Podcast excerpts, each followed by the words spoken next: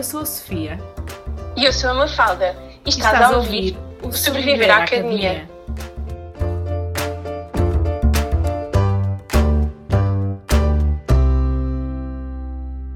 Olá, bem-vindos de volta.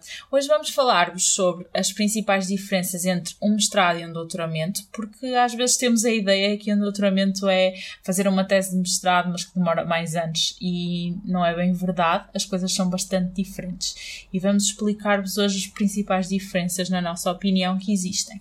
Uma diferença importante é pensar o que é que queres fazer a seguir. E isto é tão importante para decidir se queres fazer um doutoramento ou não, que foi uma das coisas que nós falámos no episódio passado. E também é importante para uh, perceberes como é que vais desenvolver o teu trabalho ao longo do doutoramento. Por exemplo, se tu tens o objetivo de ficar, ter uma carreira na academia, se calhar, por exemplo, é importante focar-te em ter mais publicações. Ou, por exemplo, se tu, o que tu gostavas mesmo era de vir a dar aulas, então é importante tentares ganhar alguma experiência. Ou, por exemplo, se tu te queres especializar numa área, mas o que tu gostavas de fazer a seguir era, por exemplo, fazer investigação fora da academia, então é importante ir estabelecendo algumas ligações com pessoas fora da academia, empresas, organizações, que possam depois ter essa ponte. E, portanto, acaba por ser uma perspectiva um bocadinho diferente também daquela que temos durante o mestrado.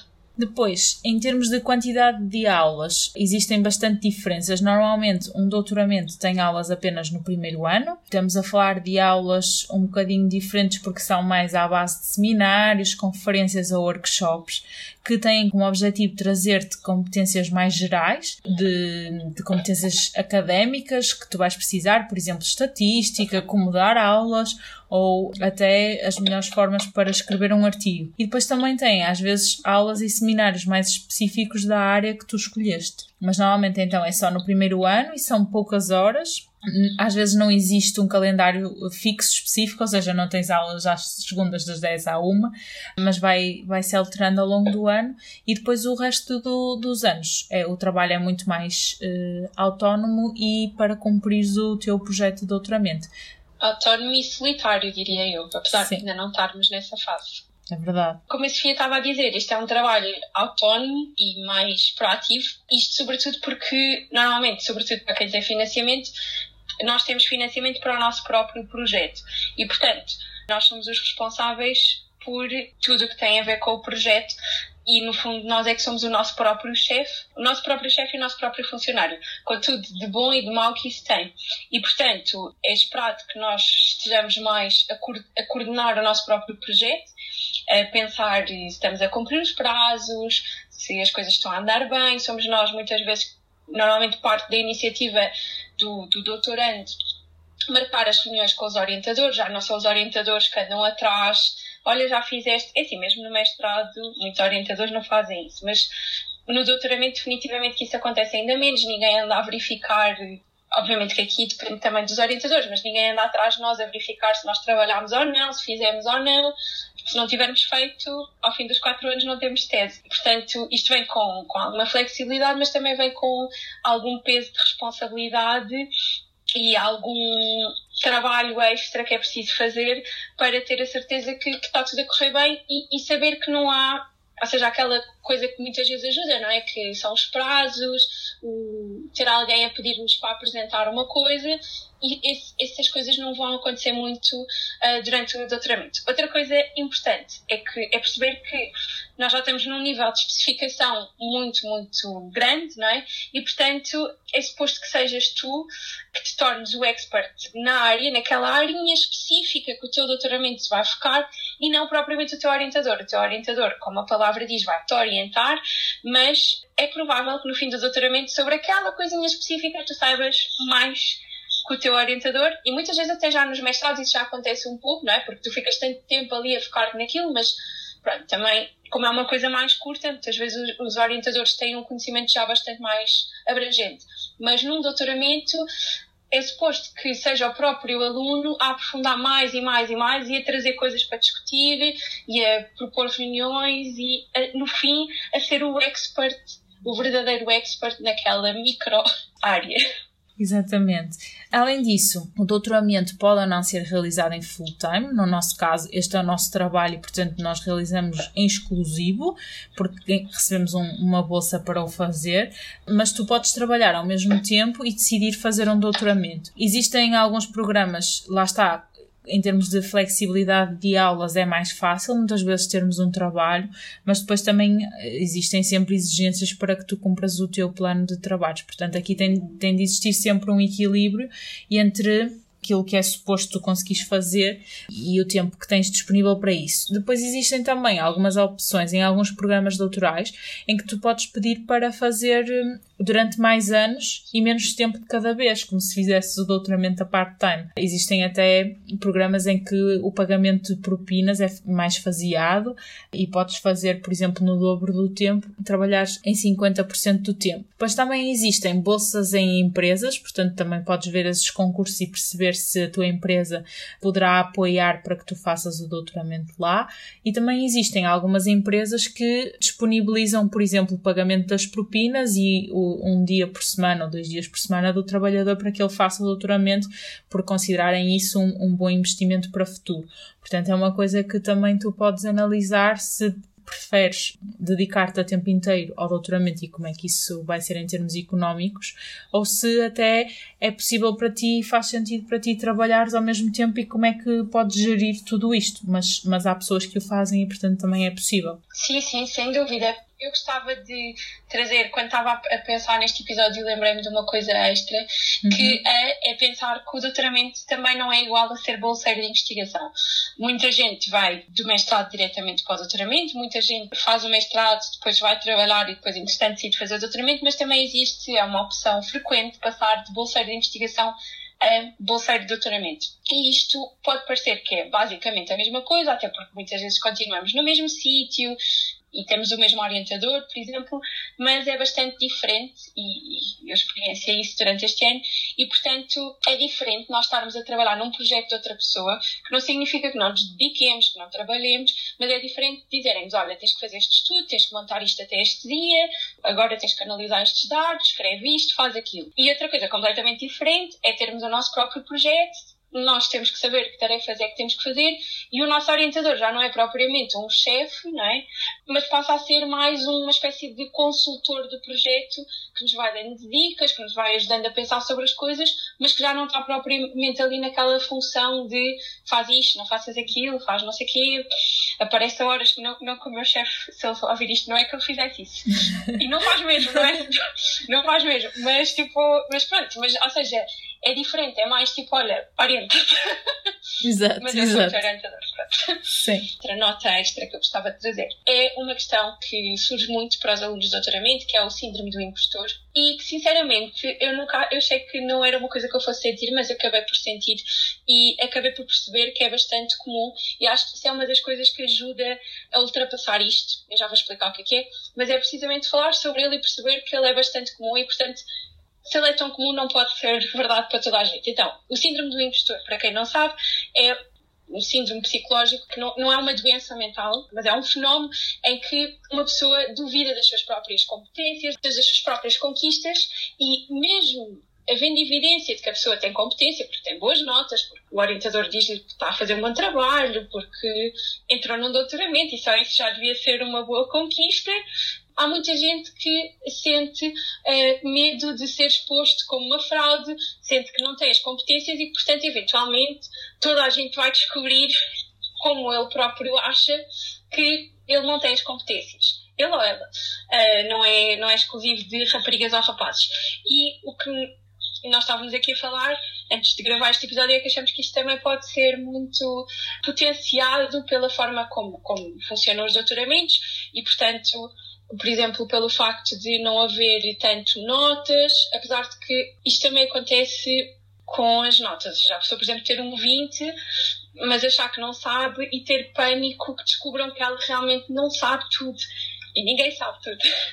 Mas, mas, ou seja, o facto de não haverem notas, o facto do trabalho também ser mais estruturado, o facto de estarmos num nível uh, de educação bastante elevado e também de muita gente ter bastante competências, depois também o facto de estarmos todos a tentar mostrar que somos bons na área e muitas vezes não partilharmos tanto as nossas dificuldades e, portanto, isso também cria este clima onde parece que todos são espetaculares, fantásticos, todos estão a conseguir fazer tudo e nós somos os que não estão destinados para aquilo. E às vezes não é bem isso. E é importante, acho que um bom passo pode ser falar com outras pessoas e tentar perceber se realmente somos mesmo só os únicos, porque da minha experiência é bastante provável que não sejam os únicos. Exato, e depois também acontece muito porque no, no, nos doutoramentos, como nós temos cada um o seu projeto, é muito difícil nós percebermos o que, é que era, o que é que era suposto eu ter feito ao final de um ano, o que é que era suposto eu ter feito ao final de dois. Porque depende muito de projeto para projeto e cada pessoa terá a sua organização do trabalho e do planeamento que faz e, portanto, não existindo quase que uma checklist para nós sabermos se estamos onde era suposto estar, temos muita tendência de achar que não estamos e de, de o ver sempre por esse lado negativo. Falas, agora deixa-me partilhar contigo uma coisa que eu faço que pode ajudar. Uh, efetivamente, eu também já senti um pouco isto e, portanto, eu tenho um quadro onde eu vou apontando as minhas conquistas, onde vou apontando aquilo que, quando um estudo é publicado, ou quando, não agora, porque ainda, efetivamente, no primeiro ano ainda não publiquei nenhum estudo, né? mas era um exemplo, ou, ou quando um estudo é aceito numa, em pré-registro, ou quando sou aceito num congresso, por exemplo, vou apontando lá nesse quadro para, nos dias em que eu acho que efetivamente não estou a ser tão competente como esperava, olhar para aquele quadro e lembrar-me que afinal já fiz algumas coisas bem. Porque nos dias maus em que nós achamos que não somos competentes, nós vamos olhar para trás e só vamos ver aquilo que falhamos. E portanto a mim ajuda-me a ter visível aquilo que eu fiz bem, no fundo. Sim, sem dúvida, eu acho que isso é super importante. Eu, por acaso, tenho uma coisa parecida que eu tenho uma parede e eu já fazia isso lá no meu gabinete, no ICS, que agora já não tenho, então faço em casa, que é ter uma parede onde tenho, por exemplo, alguns dos pósteres que eu apresentei, tenho tipo a primeira página dos artigos, e isso ajuda-me exatamente a isso, que é tipo, ok, não, tu já fizeste alguma coisa, tu não és tipo uma incompetente, burra, que não é capaz de fazer nada porque senão não tinhas feito estas coisas. Pronto, e, e acho que isso, mas por acaso essa de escrevendo acho que é uma ótima ideia, acho que vou também também adotar. Sim, até porque o nosso trabalho é, é muito demorado no tempo, porque o, também vamos falar um bocadinho sobre isso, mas o, o processo de escrever um artigo, por exemplo, de fazer uma investigação, escrever um artigo, demora meses e meses e meses, e depois até que nós tenhamos a resposta e depois temos que rever, um, se não demorar anos, já, já, já, já não é mau. Uh, e portanto, uh, tendo em conta esta demora, às vezes podemos sentir que estamos a demorar muito em cada tarefa e que parece que as coisas não avançam porque porque não vemos as coisas a acontecer em si. E portanto, eu acho que cada conquista pequenina nós devemos festejar e, e aproveitar para, para as marcar, para que, para que também nos ajudem a ganhar motivação para continuar. Mas agora sendo aqui um bocadinho, não é bem advogada do diabo, já vais perceber, a Bárbara Sarneca do, do workshop de escrita um, académica sugere uma coisa bastante engraçada que é fazer uma lista das rejeições. E um, ela faz isso com o laboratório todo, ou seja, uhum. tem tipo um Excel onde cada vez que são com um paper é rejeitado, que não são aceitos para uma conferência, vão pondo lá isso tudo e depois fazem uma festa sempre que atingem um determinado número.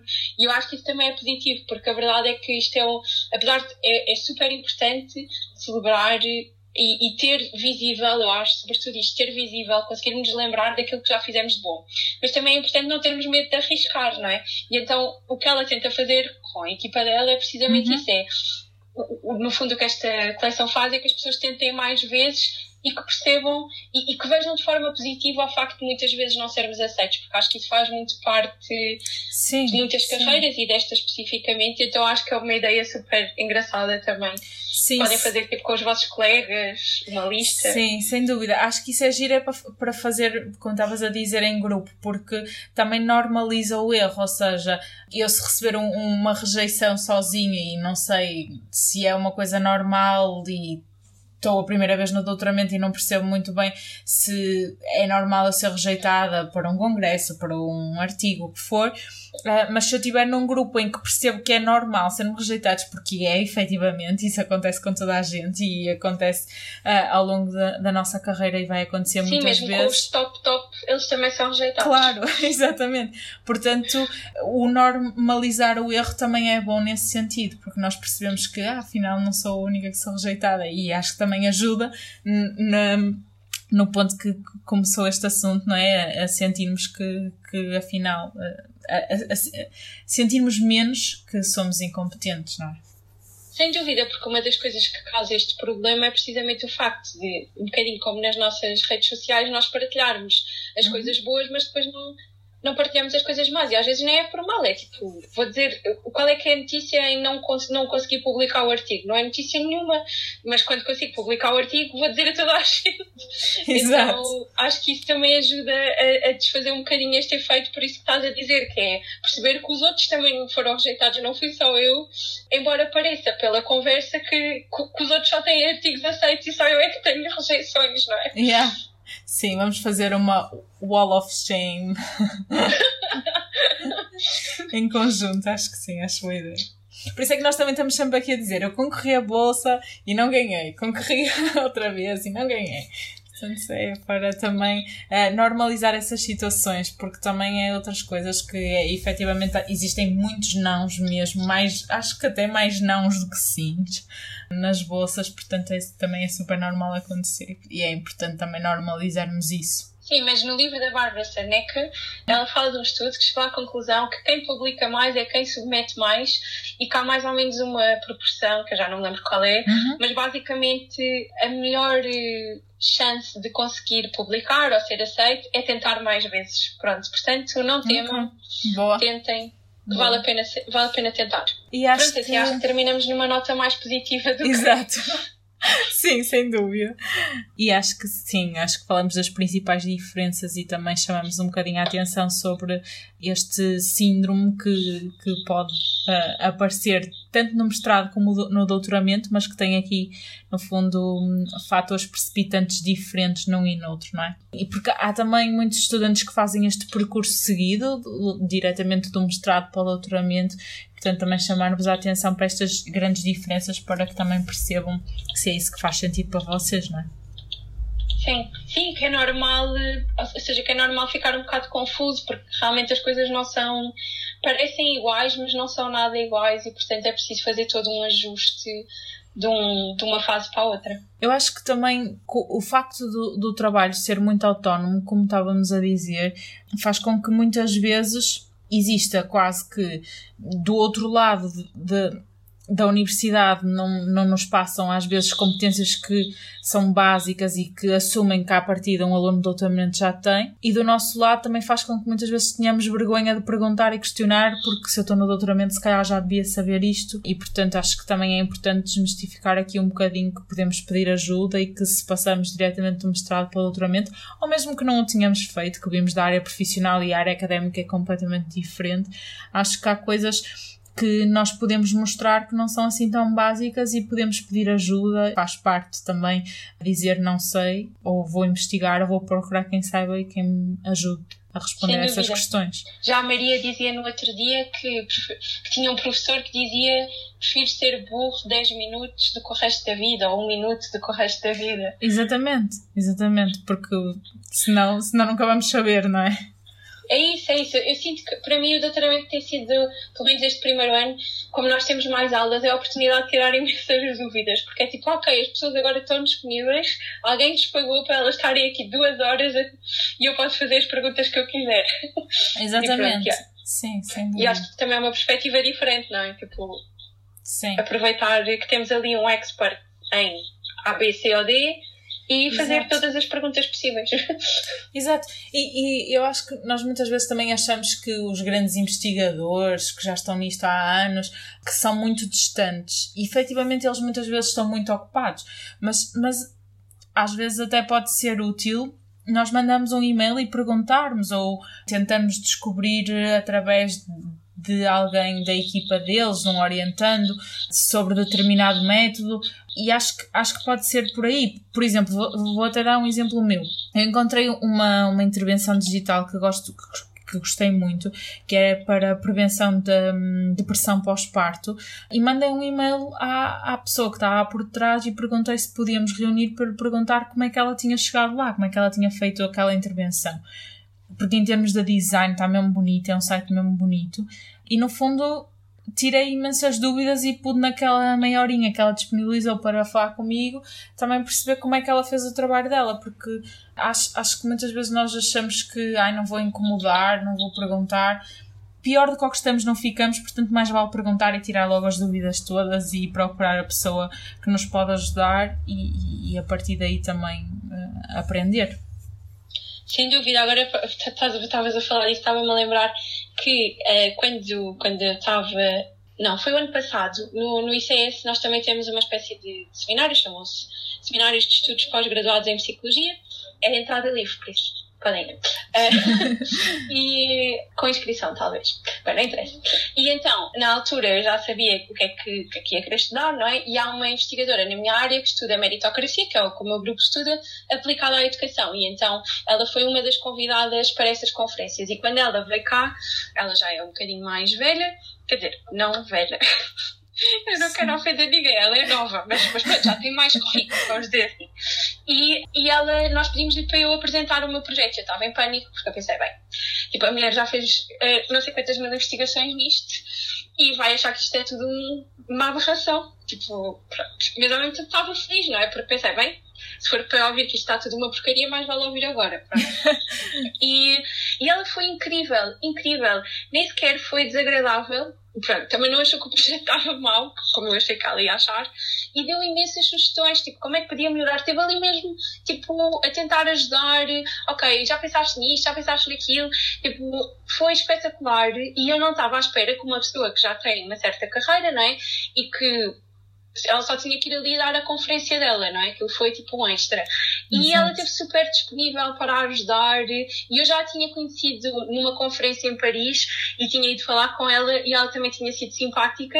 Mas, tipo, daquela vez foi mesmo bastante, tipo, ajudou e não sei o quê. Isso é outra coisa. Em conferências, às vezes, irmos procurar outras pessoas que estão a investigar coisas parecidas e pensem, da mesma maneira que vocês gostam do vosso tema de investigação e gostam de falar sobre isso, uhum. provavelmente a outra pessoa também vai gostar e vão ser tipo, é ah, não sei o que, não, não, não, tipo, pronto, é conversa de nerds, mas é super giro Sim. e é muito útil para vocês falarem com outras pessoas que estão a fazer eh, investigação, sejam mais velhos ou sejam mais velhos aqui no sentido de já terem mais experiência ou terem menos experiência, mas mesmo os que têm mais experiência, da minha experiência, isto está a ficar muito redundante, são bastante disponíveis e ficam tipo, ah, boa, alguém que se interessa por isto. Sim, porque eu acho que as pessoas que fazem disto carreira e que estão há muitos anos a investigar um determinado tema têm que ter paixão por aquilo que fazem, não é?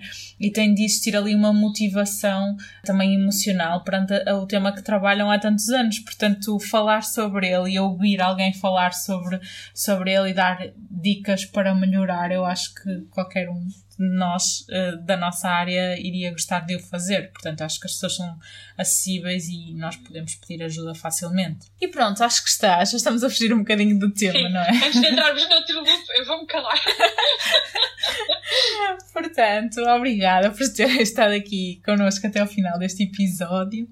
Voltamos para a semana com. Vamos falar sobre projetos de investigação. Portanto, se ainda okay. não fizeram as vossas perguntas, perguntem-nos coisas Uh, se ficaram com dúvidas deste episódio, não sabem como, como lidar com este stress da academia, entrem em contato connosco. Sim. E, e pronto. É isto. Obrigada e até para a semana. Até para a semana.